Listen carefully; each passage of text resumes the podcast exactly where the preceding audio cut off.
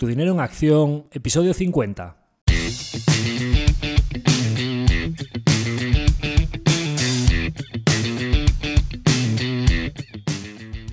Hola, soy Javier Acción, asesor financiero independiente autorizado y registrado en la Comisión Nacional del Mercado de Valores con el número 149 y asesor del fondo de inversión Acción Global. Te doy la bienvenida a Tu Dinero en Acción, tu podcast de inversión, donde hablaremos de manera sencilla y cercana de conceptos, métodos y alternativas para rentabilizar tus ahorros.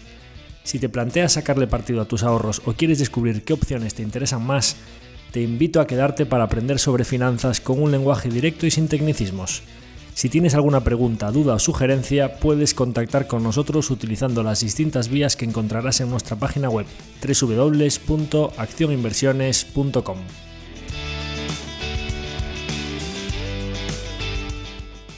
El contenido de este podcast es divulgativo. Las opiniones aquí expuestas son meramente informativas y en ningún caso suponen una recomendación de inversión. Si buscas asesoramiento financiero, debes dirigirte a cualquiera de los asesores autorizados y registrados en la Comisión Nacional del Mercado de Valores.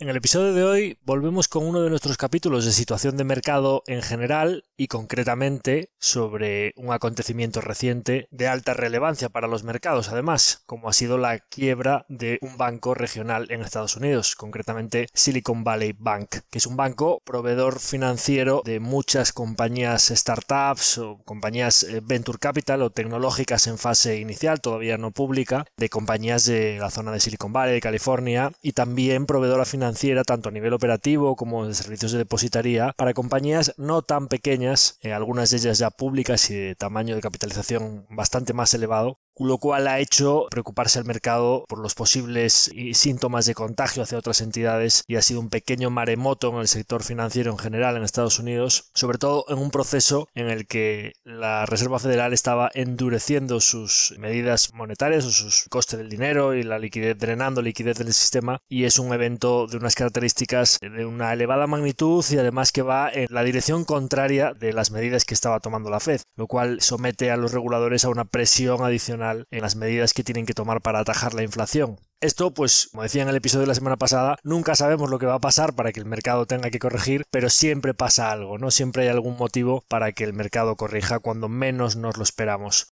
En el episodio de hoy vamos a contar un poco qué es lo que ha pasado con Silicon Valley Bank, si es posible que haya contagio o no, qué medidas ha tomado el regulador para atajar este problema, Vamos a hablar del negocio bancario en general y de por qué nosotros en particular no invertimos en negocios bancarios concretamente y en general somos bastante reacios a invertir en cualquier tipo de negocio financiero. Vamos a contar un poquito el impacto que ha tenido esta quiebra en los mercados a corto y medio plazo y sobre todo intentar sacar algunas conclusiones o intentar vislumbrar si podría ser el comienzo de un escenario parecido a lo que fue en 2008 la quiebra de Lehman Brothers. Porque bueno pues como tenemos recuerdos un poco reminiscencias del pasado de cuando quiebra un banco lo que puede suceder a continuación pues mm, mucha gente se estará preguntando si habrá consecuencias ya no solo en el sector financiero y en los mercados tanto de renta variable como de renta fija sino sobre todo si habrá consecuencias en la economía real y si esto puede hacer que aumenten las probabilidades de que entremos en una recesión, ¿no? Entonces, eh, en general, bueno, pues ya voy a anticiparos que yo no soy un experto en negocio bancario, es decir, el sector financiero en general, analizar los negocios bancarios o los negocios financieros con alto apalancamiento, su pasivo, su activo, es complejo, estamos hablando de un negocio que es de los, probablemente de los que tiene una complejidad de análisis más elevada a la hora de saber realmente en qué estamos invirtiendo o realmente cuál es la cartera de activos de un banco. Y yo, pues, habiendo trabajado en un departamento de análisis de riesgos de crédito durante siete años y viendo un poco todas las fases del ciclo, porque entré en Banco Santander en riesgo de empresa en 2006 y fui viendo un poco cómo se deterioraba todo el negocio bancario, pues cómo el, sector inmobiliario iba desplomándose, cómo iba aumentando la tasa de mora y además después pues fui cambiando concretamente a ARI, analista de riesgos inmobiliarios en una territorial como la de Baleares, que en 2009-2010, que os podéis imaginar lo que había allí, y además, bueno, pues después cambiándome de entidad a un departamento ya de restructuring que era pues ya operaciones que ya estaban en problemas y terminando ya en puro recovery, ¿no? O sea, es puros ejecuciones, concursos de acreedores y demás. Todo esto el proceso entre el año 2006 y el año 2013, que creo que fue una prueba bastante relevante de cómo pueden cambiar los negocios bancarios a lo largo de los ciclos, ¿no? Dicho esto, vuelvo a, antes de un poco de relatar mi experiencia en el negocio bancario. No soy un experto, es decir, después de haber pasado por todo eso, en mi conclusión, como diré después, es que es muy complicado saber lo que tiene dentro de, de sus balances las entidades financieras y que es muy complicado saber por dónde vendrá y qué magnitud y cómo será la siguiente gran crisis para modelar un poco las pérdidas o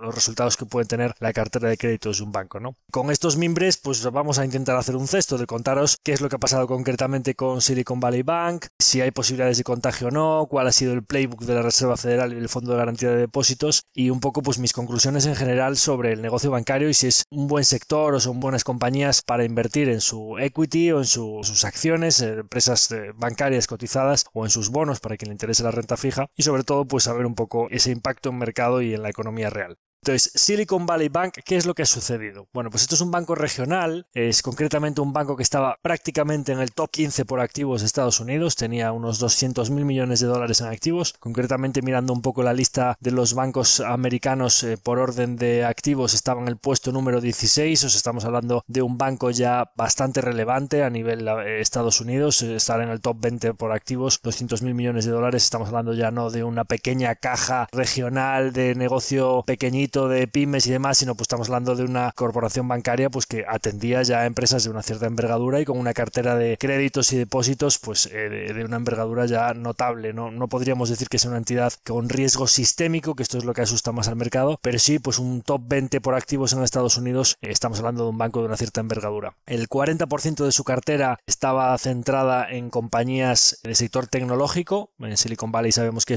forman parte del tejido empresarial del estado de California, pues hay muchas compañías de venture capital o startups muy vinculadas al sector tecnológico y en el caso de Silicon Valley Bank pues había sido un socio financiero durante décadas de compañías de este sector, ¿no? O sea, compañías que las acompañaba desde su fase inicial cuando eran compañías muy pequeñitas que todavía no ganaban dinero, pues financiándolas, dejando sus cuentas corrientes para que tuviesen sus depósitos, ofreciéndoles diferentes servicios de financiación, de depositaría, también diferentes servicios que podían utilizar eh, sus accionistas en una fase previa a cotizar para tener servicios servicios de liquidez, de financiación de activos, un poco un puente entre esa fase privada hacia la fase pública, ¿no?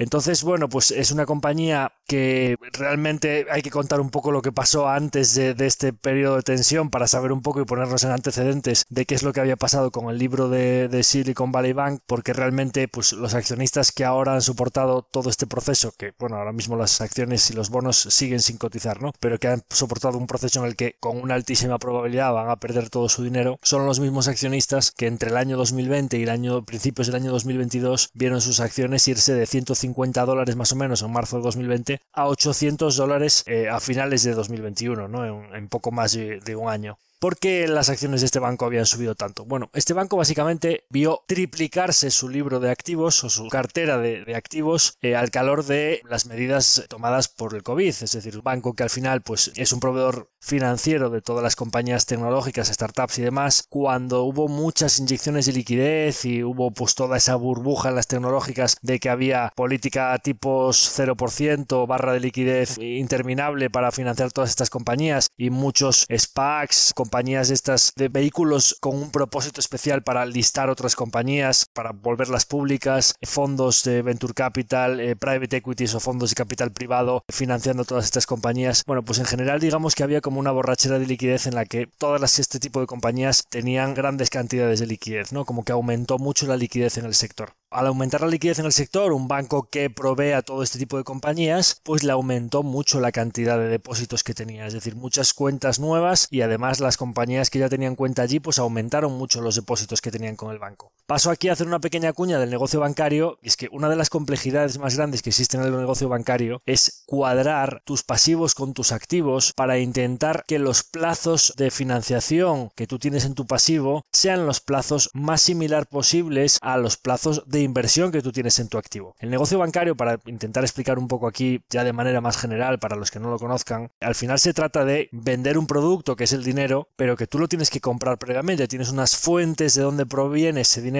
y unos destinos donde tú decides invertir en qué activos lo inviertes. Obviamente tú te tienes que quedar un gap de rentabilidad por el medio porque vendes ese dinero más caro de lo que lo compras. Pero no siempre es fácil cuadrar los plazos a los que te financias con los plazos a los que lo inviertes y sobre todo no siempre es fácil escoger el tipo de riesgo que asumes en los activos para obtener una rentabilidad determinada ajustada a ese riesgo que te compense o que esté bien, bien macheada con el tipo al que tú te estás financiando y sobre todo a los plazos a los que te estás financiando. Entonces, lo que sucede cuando tú tienes una entrada de depósitos muy grande y en muy poquito plazo de tiempo bueno, la ventaja de todo esto es que los bancos, todos esos depósitos se estaban financiando al 0%, con lo cual, por poca rentabilidad que obtengas con esos activos que te entran, o sea, esos pasivos que te entran como banco, con poca rentabilidad que obtengas al invertirlo en el activo, pues ya vas a estar haciendo un negocio razonablemente bueno, ¿no? Es importante decir aquí que las entidades financieras, una de las claves del negocio bancario es que como por cada crédito que ofrecen ganan muy poco, y voy a hacer aquí unas líneas generales de lo que siempre le cuento a los clientes, es muy habitual que llegue un cliente nuestra oficina y nos diga, eh, bueno, tengo unas acciones de Banco X o Banco Y o Banco Z del IBEX 35, ¿no? Es muy común que casi todo el mundo en España pues tenga, de una u otra manera, tenga por ahí unas Santanderes, unas BBVs, unas Sabadell o unas CaixaBank, ¿no?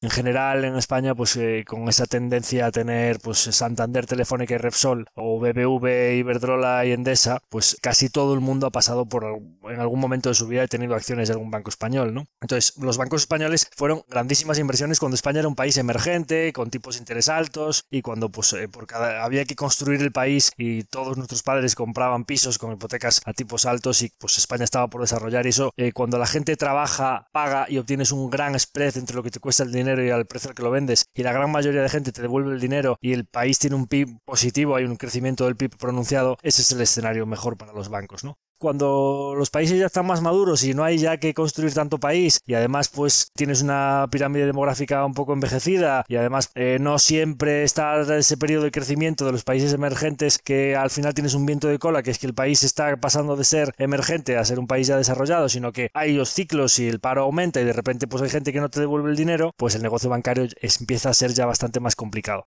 En unas cifras así muy generales para que pueda entender un poco la gente por qué el negocio bancario es delicado en cuanto a las partes más del apalancamiento, del balance, pues uno de los problemas que tiene el negocio bancario es que tú no puedes decidir a qué precio vendes el dinero, que básicamente pues hay un regulador que te marca, pues oye, el precio del dinero es delicado para cuánto crece la economía, porque si el dinero cuesta un 0 o el 1, la economía crece mucho, incluso hasta el punto de que pueda haber inflación, como ha pasado recientemente. Ah, no, es que no queremos que crezca tanto la economía, queremos enfriar un poco todos estos ánimos y que baje un poquito esa inflación. Pues oye, hay que subir el precio del dinero. Le obligamos a los bancos a que cobren más por ese dinero. Cuando tú tienes una variable externa que no la marcas tú, que es el precio al que vendes tu producto, cómo maches los orígenes y los destinos de tu balance y cuánto te cuesta el pasivo y a cuánto inviertes el activo y que no haya ningún descuadre importante y sobre todo, oye, esa tasa de mora. Claro, no, es que mira, yo como gano solo con, vendo el dinero al 3% y me cuesta el 1%, yo gano 2% por cada 100 créditos que presto a la economía a las empresas, a los particulares, de cada 100 que presto, gano 2, claro, pues eso es muy poquito porque además es que yo tengo que pagar todas las oficinas, los directores, todos los comerciales que están ahí vendiendo, todos mi, red de empleados, todos los locales donde yo tengo todo ese negocio. Claro, bueno, pues ya voy entonces más justo, de ese 2 ya empiezo a sacar y ya después de los gastos operativos me queda menos todavía. Claro, es que si viene una crisis y de repente la tasa de mora se te va al 5, al 6 o al 10%, que se te puede la tasa de mora en un periodo de crisis, si tú de cada 100 que prestas, 10 no te los devuelves y estamos hablando de ganancias del 2%, os imagináis, por eso se suele decir que una entidad financiera, un banco es el lugar en el que ganan muy poquito durante muchos años para de repente un año perderlo todo de golpe. Digamos que es la asimetría por definición de lo que no queremos los inversores a largo plazo, ¿no? Es decir, oye, a mí me gustaría,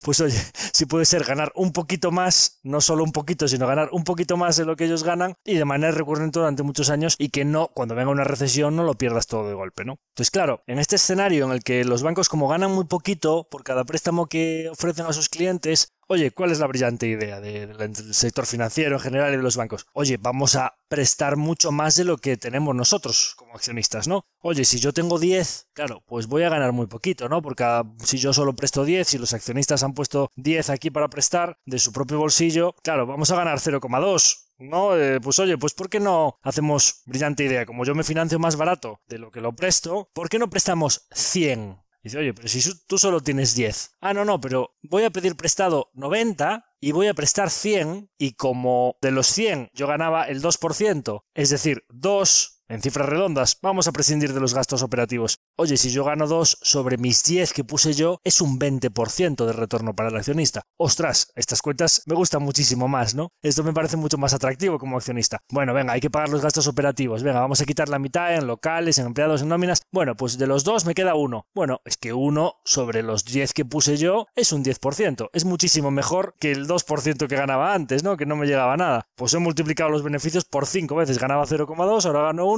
pues esto es muchísimo mejor. ¿Cuál es la ciencia de todo esto? Si tú tienes 10 y prestas 100, ¿qué pasa cuando tu activo valorado en 100 pasa a valer 95, pasa a valer 90, pasa a valer 85? ¿Dónde va que los 10 que tenían los accionistas encima de la mesa se volatilizaron y que ya no empieza a llegar ni para pagar los 90 que tenías de deuda? ¿no? El efecto del apalancamiento. El propio nombre indica del apalancamiento, esa palanca para los beneficios de los accionistas, que me multiplicó la rentabilidad por 5 al apalancarme, eso ya ha descontado los gastos operativos porque yo le metí un leverage por 10, eh, pues el efecto apalancamiento también te apalanca las pérdidas cuando van mal dadas. ¿Y qué sucede? Que en el negocio bancario periódicamente siempre van mal dadas a lo largo de los años. En algún momento van mal dadas. ¿Y qué sucede? Que no sabemos si va a ser por paro, por bajada del sector inmobiliario, porque de repente aumentan muchísimo los depósitos de las compañías tecnológicas y nos vemos obligados a invertir esos activos en una cartera de bonos al 0%. Esto es lo que acaba de pasar ahora con Silicon Valley. Pasamos de datos generales del sector financiero a concretamente qué ha pasado con Silicon Valley Bank. Lo que pasó es que a estos señores se les multiplicó el balance por tres. Lo decidieron ellos, ¿eh? Ellos aceptaron esos depósitos, ellos invirtieron esa cartera en una cartera de activos en las que no estaba perfectamente macheado el plazo al que tenían esos depósitos, que es cash inmediato. Los depositantes que fueron allí en masa cuando vieron el peligro podían reclamar ese dinero inmediatamente. Dame el dinero hoy, mañana tengo que sacar el dinero de la cuenta, oye, voy al activo a sacar el dinero para devolvérselo a estos señores. Anda, es que resulta que esto no está invertido al mismo plazo que yo me financié. Resulta que yo esto lo invertí en una cartera de bonos a dos, tres, cuatro años que resulta que no vencen en el mismo plazo que yo les tengo que devolver el dinero a estos señores. Oye, es que resulta que a mí me aumentó muchísimo la cartera de activos en un momento en el que yo, cuando fui a buscar las posibilidades en las que lo podía invertir o a, qué tipos lo podía invertir, claro, como estos señores estábamos en una política de tipos cero, cuando me metieron todos los depósitos aquí en la cuenta, pues resulta que yo les dije, oye, mira, que están los tipos al cero, no te voy a pagar nada por este dinero que tienes aquí, ¿de acuerdo? Sí, sí, de acuerdo, no me importa, yo soy una compañía tecnológica, me lo voy a ir fundiendo todo porque quemo caja yo te lo dejo ahí en la cuenta y ya voy tirando de ahí. Perfecto. Bien, y Silicon Valley Bank mm, llegan a sus comités, morning committee de lunes por la mañana. Oye, que tenemos aquí 150 mm, mil millones en depósitos que no teníamos antes. Oye, ¿en qué los invertimos? Oiga, cuidado, que a estos señores que tienen aquí depósitos a lo mejor vienen mañana a pedírnoslos. Si los queremos tener igual de disponibles que la obligación de devolvérselos mañana, si de hoy para mañana, ¿qué nos dan? Cero, no te dan cero. ¿De qué me sirve a mí tener un balance de 200.000 millones si me lo dan al cero y yo lo invierto al cero? Oye, a ver, búscame ahí algo que te dé el 1 o el 2%. Joder, es que está con la política CIRP, Cero Interest Rate Policy, los tipos, o sea, para que rasquemos un 1 o un 2%, como a ellos les pagas el 0 y es a la vista, te lo, se lo tienes que devolver mañana, para que nosotros rasquemos el 1 o el 2%, joder, es que tienes que tomar bonos corporativos, bonos del tesoro y tal, a plazos bastante más largos que 0 o un año, porque las letras no dan nada. Bueno, hombre, pues son bonos del gobierno, son súper líquidos, mételos en algo que nos dé el 1 o el 2%, malo será que los depositantes nos vengan a buscar todo al mismo tiempo. Según nos los vayan solicitando, nosotros ya vamos liquidando. Además, tenemos un colchoncito de liquidez, obviamente más pequeño que toda la cartera de depósito que tenemos, que eso sí que no lo vamos a invertir y lo vamos a dejar a la vista por si alguien nos viene a pedir los depósitos. Bueno, como sabéis, cuando de repente empieza a aumentar la inflación, pasan diferentes cosas, ¿no? Yo os dije, cuando estuve en Silicon Valley veía mucha tristeza, veía que estaban de capa caída, veía que eh, se notaba allí un poco, se sentía en el ambiente que se había enfriado el ciclo, que estaban despidiendo a muchos empleados, que pues había empleados que se habían comprado la casa, el coche, etcétera, al calor de un contrato de 2021-2022 y que de repente los estaban echando a la calle. Bueno, primero, a muchos de los clientes de Silicon Valley los echan a la calle. Con lo cual, muchos de los clientes, porque cuando tú ves estructurado una cartera de un banco y dices, oye, depósitos, préstamos a largo plazo, equity de los accionistas. Bien, ¿En qué invierten eso? Bueno, pues vamos a invertir un poquito en préstamos hipotecarios. Vamos a invertir un poquito en bonos del tesoro a largo plazo. Un poquito en bonos del tesoro a corto plazo. Un poquito en letras. Un poquito en MBS que se llaman Mortgage Backed Securities. O sea, securities o lo que serían activos vaqueados o garantizados con, hipotecas o con real estate. Y un poquito en cash y un poquito... Bien, estructuran el, el... Uno de los problemas que tiene al estructurar un pasivo y un, y un activo de, de una entidad financiera, el que está diseñando el negocio bancario, es que ni el activo ni el pasivo dependen de él. Es que si quiere que le entren más depósitos, tiene que subir lo que paga por los depósitos. Y entonces le aumenta el coste de financiación, con lo cual va a perder rentabilidad.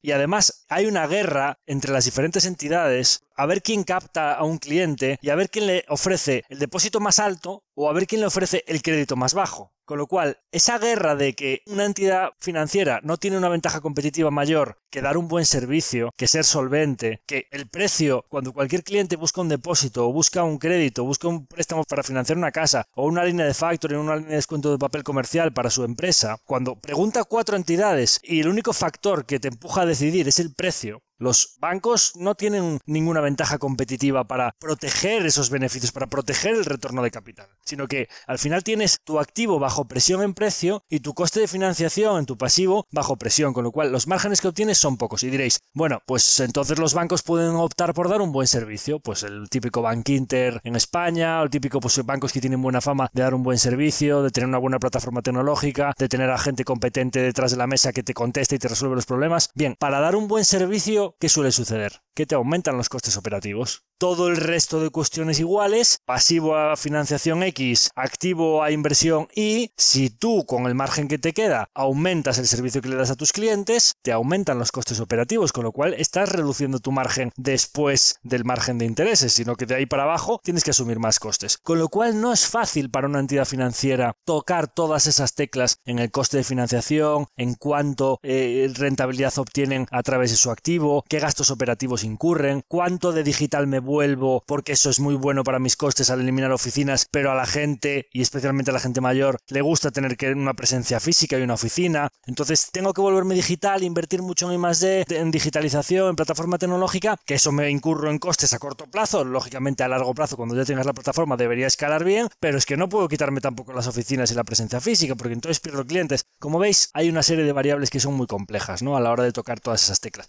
Pero es que además te viene el regulador, no, eh, no nos gustan los negocios con dependencias externas. Claro, te viene el regulador, no, no, mira, es que ahora el dinero lo vas a tener que vender al 1% en vez del 5%. Ah, no, no, es que ahora de repente te viene una crisis y se te va la tasa de desempleo al 20%. Y además es que los inmuebles que tú tenías 100 de crédito y cogiste y pusiste 120, 130 de inmueble y dijiste, oye, pues yo para prestar 100, a mí me pones aquí un activo que valga 120 o 130. Para ir holgado, por si hay fluctuaciones en ese precio, que yo pues sepa que si tú me impagas, si tú te vas al paro, pues que yo pueda ir a ejecutar ese inmueble y que entonces esté cubierto. Y de repente viene una crisis en la que ese inmueble no vale ni 130, ni 120, ni 100, sino que vale 60. Con lo cual, todo ese tipo de variables externas, cuando tú ya tienes un negocio complejo de cuadrar el activo con el pasivo y que no depende de ti cuántos depósitos te entran, cuántas hipotecas te solicitan en el activo tus clientes, cuántos eh, factorings, cuántos crecimientos empresariales, líneas de descuento, etcétera, hay muchas variables. Por eso, todo esto que os estoy diciendo aquí, ya no digamos todos los bancos que hacen inversión, líneas eh, de derivados o que tienen mesas de trading,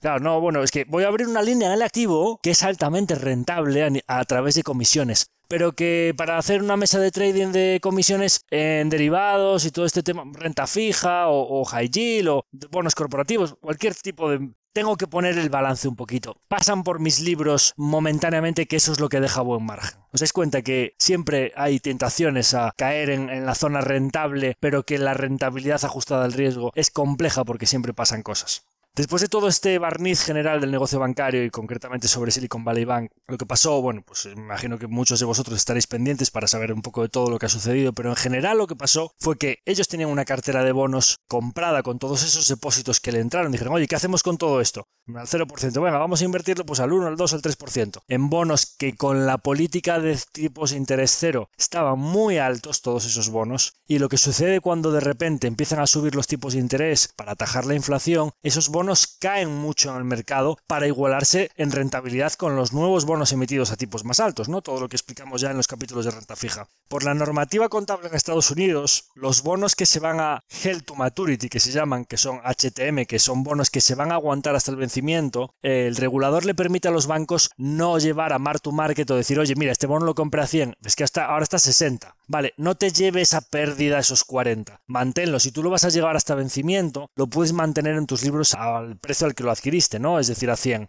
Bien, pero además también, si eres una entidad de menos de 700.000 millones de activos, es decir, lo que consideramos que no eres de riesgo sistémico, también los activos disponibles para la venta, también te permitimos que no los tengas eh, llevados un poco a mar to market, ¿no? Que los tengas contabilizados un poco a precio de adquisición. Bien, claro, cuando tú tienes un 82% en depósitos de tus pasivos, es decir, una gran parte de tus pasivos, de tu financiación en depósitos a la vista, que básicamente los clientes se lo pueden llevar pasado mañana, y tú tienes tu cartera de activos en, pues oye, un tercio en préstamos, un tercio a vencimiento, un tercio disponible para la venta. O sea que no tienes exactamente igual de cuadrada tu cartera de activos como tu cartera de pasivos. Cuando de repente empieza a correrse el rumor de que, oye, pues eh, esta entidad pues puede tener algunos problemas de financiación o a lo mejor necesita ampliar capital o a lo mejor toda esta cartera de bonos que la tiene en Hell to Maturity pero que tiene unas pérdidas latentes importantes que si la tiene que liquidar pues aflorarían y no le llegaría su 8% de equity.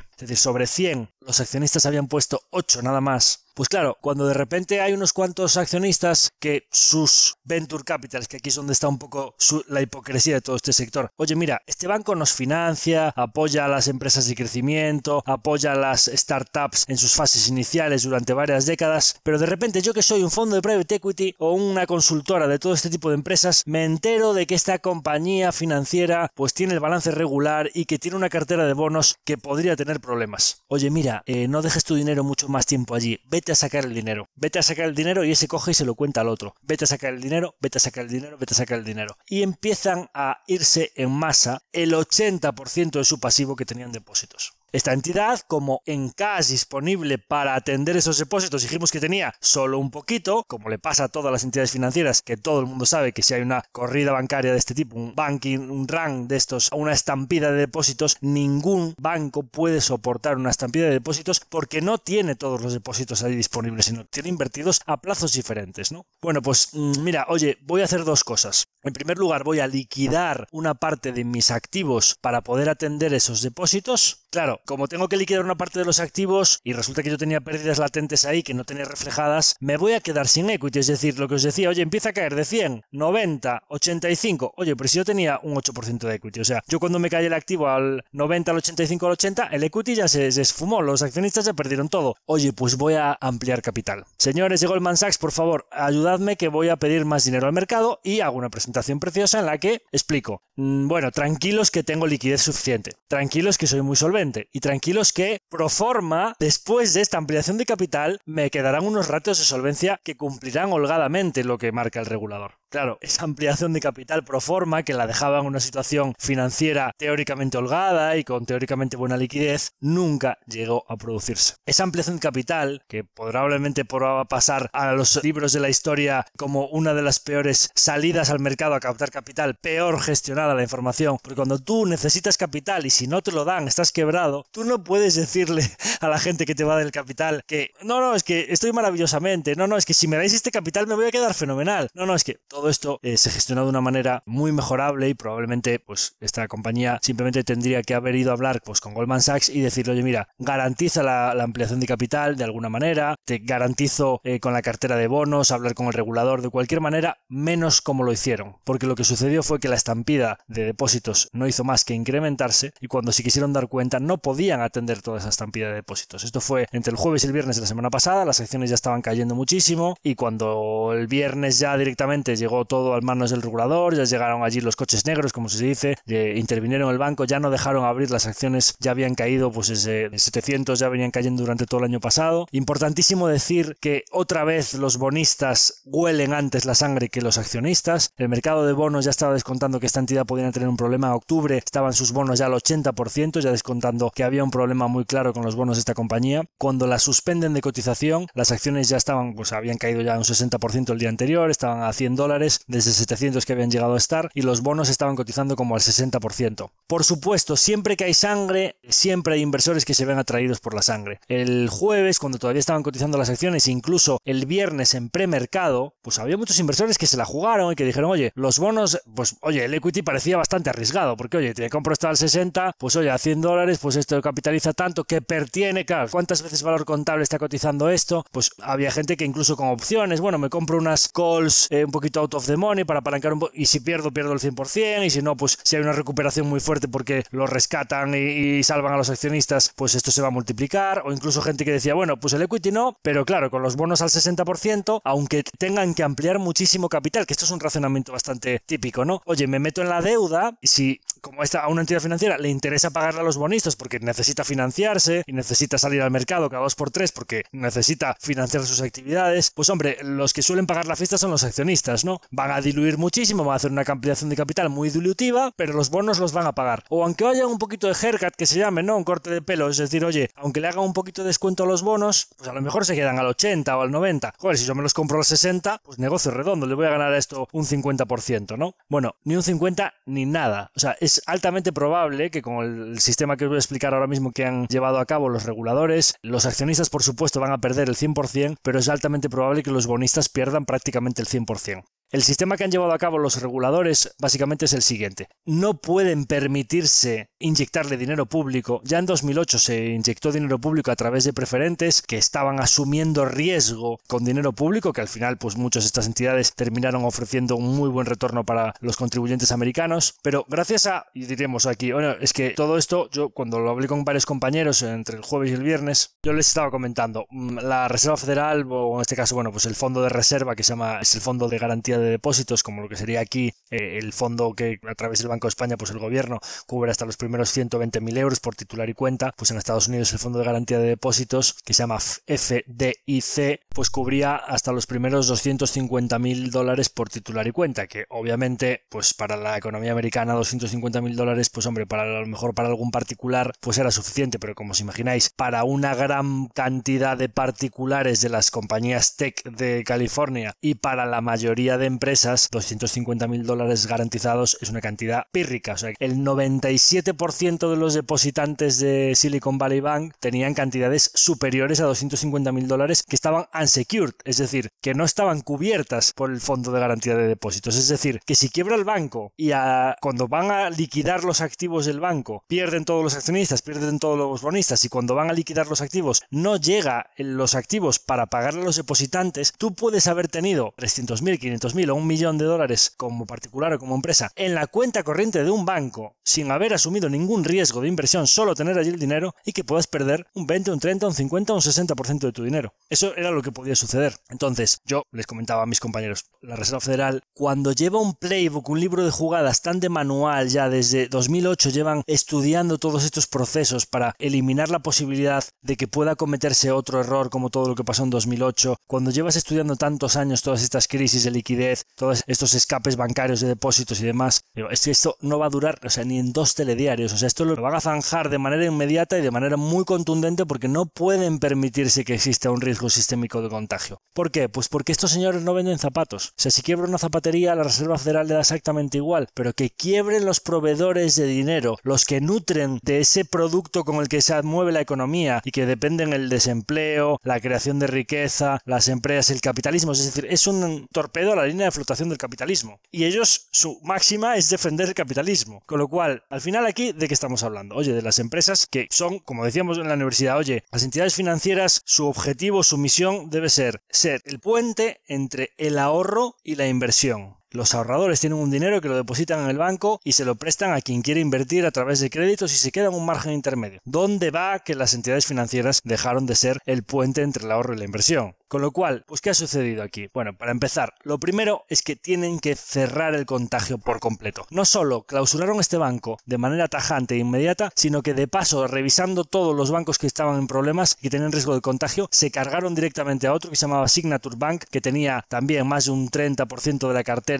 en criptoactivos y en entidades relacionadas con el mundo cripto y que también tenía problemas de solvencia muy serio, dijeron pues dos por uno, Signature Bank, de paso que cerramos el Silicon Valley, pues ya para dejar clarísimo al mercado que todas las entidades que hemos visto que pueden tener problemas de riesgo sistémico las cerramos todas eh, de golpe, pues durante el fin de semana, el domingo por la noche ya salió el comunicado. Primero, cerramos estas entidades. Segundo, eliminamos la limitación de los 250.000 euros por depósito. Importantísimo. Esto es muy importante porque deja tranquilas a todas las personas y empresas que tenían dinero ahí, o sobre todo, claro, teníamos al First Republic Bank, a entidades regionales que podían intuirse que podían tener problemas en su cartera muy parecidas a las de esta entidad, ya estaban teniendo fugas de depósitos también. Con lo cual es importantísimo que tú lances un mensaje muy claro de que quien no ha asumido riesgo, quien tiene su dinero en la cuenta o en un depósito, va a estar garantizado. Es decir, que los que tienen que perder dinero cuando un banco no mide bien sus riesgos, porque claramente aquí ha habido un una mala política de medición de riesgo de tipo de interés. Oye, a esta gente le estoy pagando el cero. Ya, pero si tú coges todo ese dinero y lo inviertes en una cartera de bonos que están en máximos después de la política de tipos de 0%, que son bonos que están en modo burbuja, si a ti de repente te empiezan a pedir el dinero, o de repente empiezan a subir los tipos de interés y esa cartera baja, vas a sufrir pérdidas mucho más grandes que tu net worth o de tu equity, que lo que han puesto los accionistas, ¿no? Claramente aquí ha habido una mala gestión. Y si hay una mala gestión, ¿quién tiene que soportar las pérdidas? ¿El particular o la empresa que lo que único que tiene allí es una cuenta operativa donde tiene depositado el dinero. Alguien que no estaba asumiendo un riesgo. Esa persona está en el balance del banco, pero no ha apostado a que ese banco le vaya a ir bien. No está prestándole el dinero a cambio de un interés, lo tiene en una cuenta corriente o en un depósito. Los que tienen que soportar las pérdidas son los inversores, los accionistas y los bonistas. Y en Estados Unidos, así como cuando te va bien, te va muy bien y puedes tener mucho éxito y es un poco, digamos, el país de los sueños para cumplir tú, cuando te va mal, chaval, cero acabas de perder toda tu inversión en este banco, acabas de perder toda tu inversión en equity, acabas de perder toda tu inversión en los bonos. Con lo cual, accionistas y bonistas a cero, depositantes garantizados. Y además, para eliminar todos los problemas de liquidez que pueden tener las otras entidades, no estas que acabamos de intervenir, vamos a hacer lo siguiente. Primero, los 250.000 en estas entidades que ahora, a día de hoy, como ya tenemos a la Reserva Federal o al Fondo de Garantía de Depósitos detrás,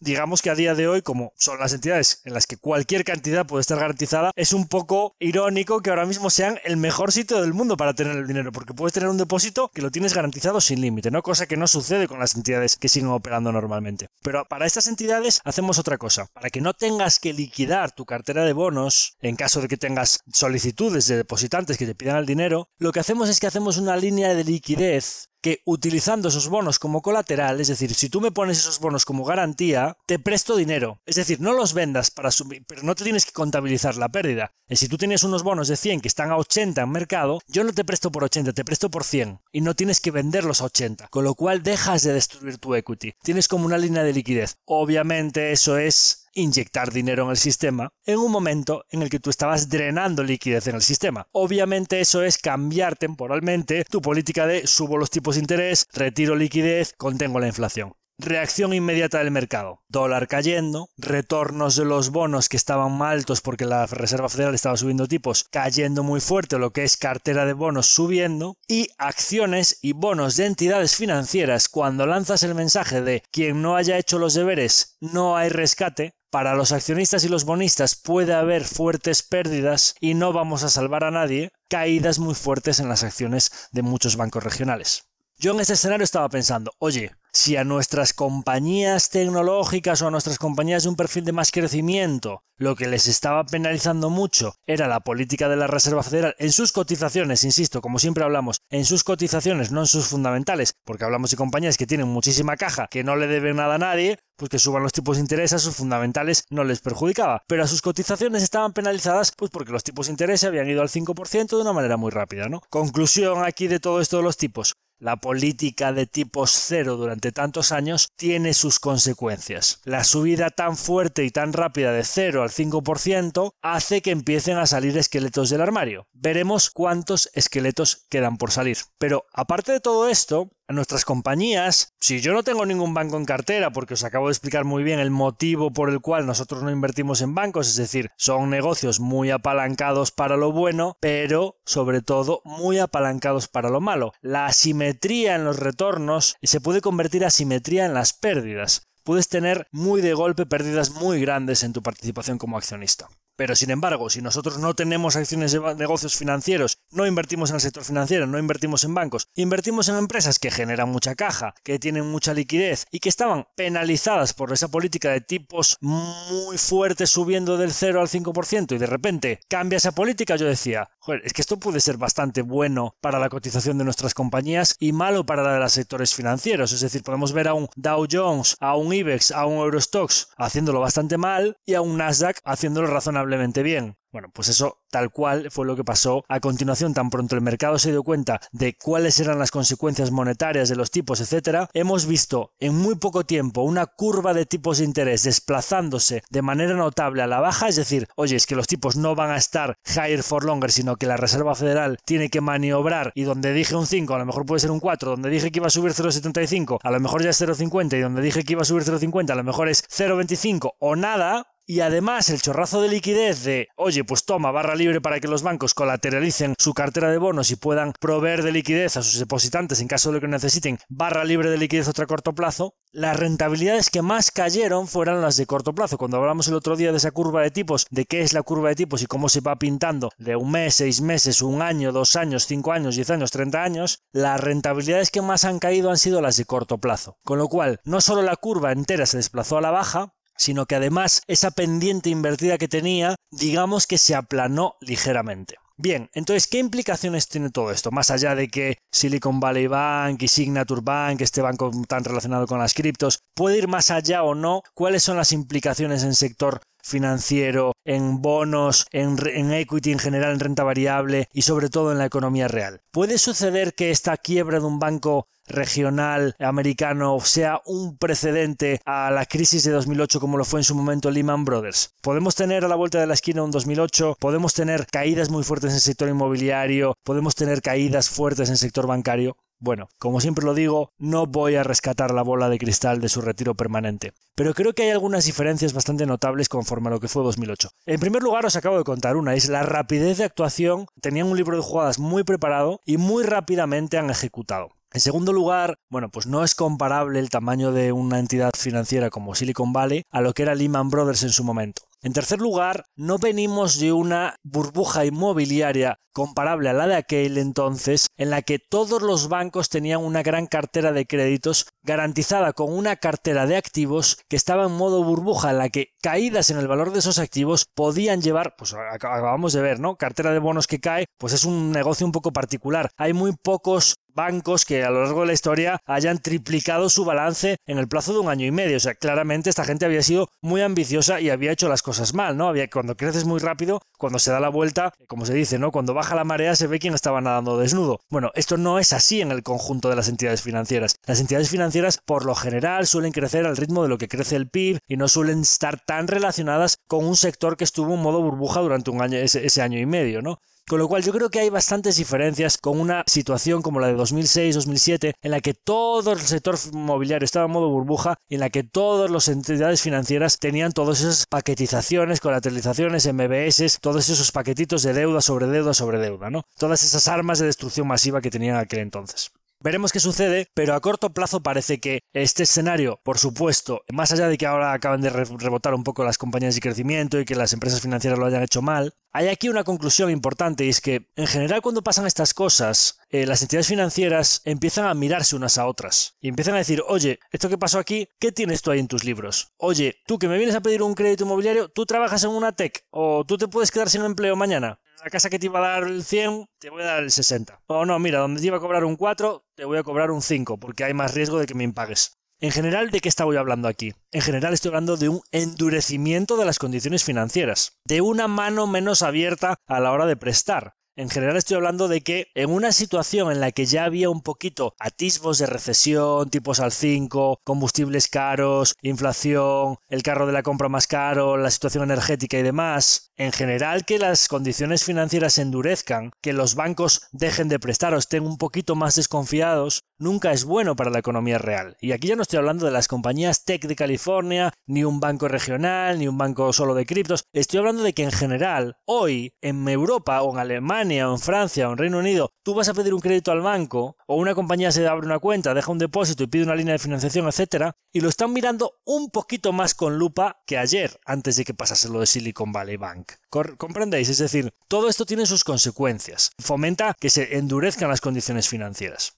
En general, nosotros, nuestro posicionamiento es el siguiente. No tenemos compañías financieras, no tenemos compañías que apalanquen sus retornos para obtener más, no tenemos compañías con esa situación de gano muy poquito durante muchos años y de repente un año lo pierdo todo, no tenemos compañías que vivan del apalancamiento y del endeudamiento y de tener mucha cantidad de deuda en su balance para poder ganar un poquito. En general tenemos compañías muy poco endeudadas, con márgenes altos y sobre todo buscamos negocios bastante recurrentes y con poca ciclicidad o negocios que no dependan del ciclo económico para tener buenos beneficios, ¿no? Entonces, consecuencias. Está por ver, veremos qué sucede. En general, yo creo que la economía con unas tasas de endeudamiento más bajas, con unas tasas de ahorro más elevadas y en una situación en la que los consumidores están fuertes o digamos que están empujando, tirando del carro de la locomotora de consumo americana, que al final es uno de los factores principales de la economía y del empleo, bueno, pues creo que está bastante bien preparada la economía para absorber estos shocks, ¿no? Sin duda veremos ralentización y que irá un poco por barrios y dependerá de sectores y dependerá de diferentes empresas y habrá que ir analizando una por una para ver un poco los impactos de todo esto, ¿no? Y es muy complicado anticipar el impacto que tendrá en la economía real, si, si habrá más contagio a otras entidades financieras, si los bancos prestarán menos y cuál será el impacto en el empleo, en las condiciones de financiación y demás. Pero sí que hay una variable aquí importante y por eso estaba preocupado esta semana el mercado, ¿no? Una de las peores cosas que podría pasar en este escenario en el que la Reserva Federal tiene que abrir un poco la mano, ya está parece bastante claro que no va a poder subir tanto los tipos y que tiene que volver a inyectar liquidez. Lo peor que podría pasar en ese escenario es que la inflación eh, se mostrase muy resistente, la inflación volviese a mostrar datos elevados, que volviese a subir los combustibles, que se disparase el petróleo, porque la Reserva Federal todo esto se le sale un poquito de su playbook en cuanto a que de repente pasa algo que no estaba tan controlado por ellos y que la Reserva Federal pierda poder de actuación y que de repente salgan datos de inflación muy altos sería una situación muy difícil de resolver para ellos. Porque, ¿qué es más prioritario? ¿La situación sanitaria, por decir así, o la salvedad del sistema financiero americano, o el control de la inflación para que no se les desmadre como entre los años 70 y 80, o el consumo, el empleo, las empresas americanas y, los consumidores americanos, los tipos de interés, cómo controlas la inflación si tú tienes a las entidades financieras pidiendo papas porque ha sido todo demasiado rápido y porque venían de tipos al cero y que de repente, claramente los tipos más altos, había muchas entidades financieras que les benefician. Pero cuando las cosas suceden tan rápido, se producen desajustes y que estamos viendo cómo salen esqueletos del armario. Con lo cual, por eso, cuando hoy por la mañana, por ejemplo, pues salió un dato de inflación simplemente en línea con lo que esperaba, no fue una sorpresa negativa, oye, si la inflación está en sus datos más bajos, un 6% es una inflación alta, alta para lo que veníamos acostumbrados, pero es que es el dato de inflación más bajo desde septiembre de 2021. Hace un año y medio que no veíamos inflaciones al 6%. ¿Y qué pasó durante todo este proceso? Que el petróleo se ha ido de 80 y pico dólares que estaba a 70 que está ahora mismo. Es decir, el petróleo está cayendo porque ve que puede venir una recesión. Con lo cual, oye, petróleo cayendo, gas cayendo, parece que costes de la energía cayendo, consumo ralentizándose, sector inmobiliario cayendo, etcétera, si la inflación sigue moderándose, si nosotros vemos inflaciones al 2, al 3, al 4% próximamente, pues por eso la curva de tipos ha desplazado a la baja, por eso el mercado está descontando tipos más bien hacia el 3% hacia finales de este año, principios del año que viene, ¿no? La Reserva Federal podrá volver a tomar medidas que fomenten el crecimiento. Este escenario en el que puede haber una pequeña recesión económica, o puede haber datos de desempleo peores, o se puede ralentizar el consumo, para los que tenemos empresas que no dependen del ciclo, que no tienen endeudamiento, que tienen márgenes altos, que no le deben nada a nadie y que estaban viendo sus cotizaciones penalizadas por los tipos tan altos, nosotros podríamos ver incluso escenarios de recesión económica o compañías cíclicas cayendo, compañías petroleras cayendo, automovilísticas cayendo, y que ya haya compañías de calidad alta que con un escenario de tipos más moderados sus cotizaciones empiezan a reaccionar hacia arriba. ¿Por qué? Pues porque ya habían caído todo lo que tenían que caer a lo largo de 2022, con lo cual se van a empezar a anticipar y van a subir antes de que repunte la economía. Con lo cual veremos qué sucede. Sin duda habrá un endurecimiento de las condiciones monetarias, pero es que veníamos de la barra libre del dinero gratis, veníamos de que todo servía, pues ya vemos que no todo sirve. Esto es muy sano que se produzcan estas quiebras de entidades que hicieron las cosas mal, que haya empresas que quiebren también, que los consumidores y las empresas cuando vayan a pedir dinero al banco se piensen dos veces, que las entidades financieras piensen dos veces a qué precio lo prestan, que piensen dos veces a qué plazo se financian, a qué plazo invierten. Todo este proceso de selección selección natural, que aplicado a las empresas, la selección natural, un poco esa teoría de la evolución del darwinismo aplicado al capitalismo, que es súper sano y necesario que haya procesos de quiebra para que resistan los más fuertes, es algo intrínseco a los ciclos económicos. Siempre ha sucedido y siempre sucederá. Es nuestro trabajo como analistas y como inversores depositar nuestros ahorros en las entidades, en los negocios, en las compañías más solventes, mejor gestionadas y con un foco más en el largo plazo posible. Con este mensaje termino el episodio de hoy, espero que os haya gustado, si os ha parecido interesante o que queréis compartirlo con alguien que le interese todo esto de Silicon Valley Bank, de las quiebras, de la Reserva Federal, del Fondo de Garantía de Depósitos, del impacto en los mercados, en los bonos, en los equities, en todo esto que ha sucedido en el mercado todas estas últimas semanas, la inflación, las posibles políticas de la Reserva Federal, qué pasará después, si habrá recesión o no habrá recesión, os animo a que lo compartáis con vuestra gente cercana, seguid ayudándonos por favor en ese objetivo de 5 estrellas en Spotify que ya estamos cerca cerquita de las 500 valoraciones de 5 estrellas. Y nada más, muchas gracias por todo el feedback que nos dais cada semana, que es importante para nosotros. Os envío un abrazo muy fuerte desde Estambul en nuestro camino hacia Japón. Un abrazo muy fuerte y hasta la próxima semana.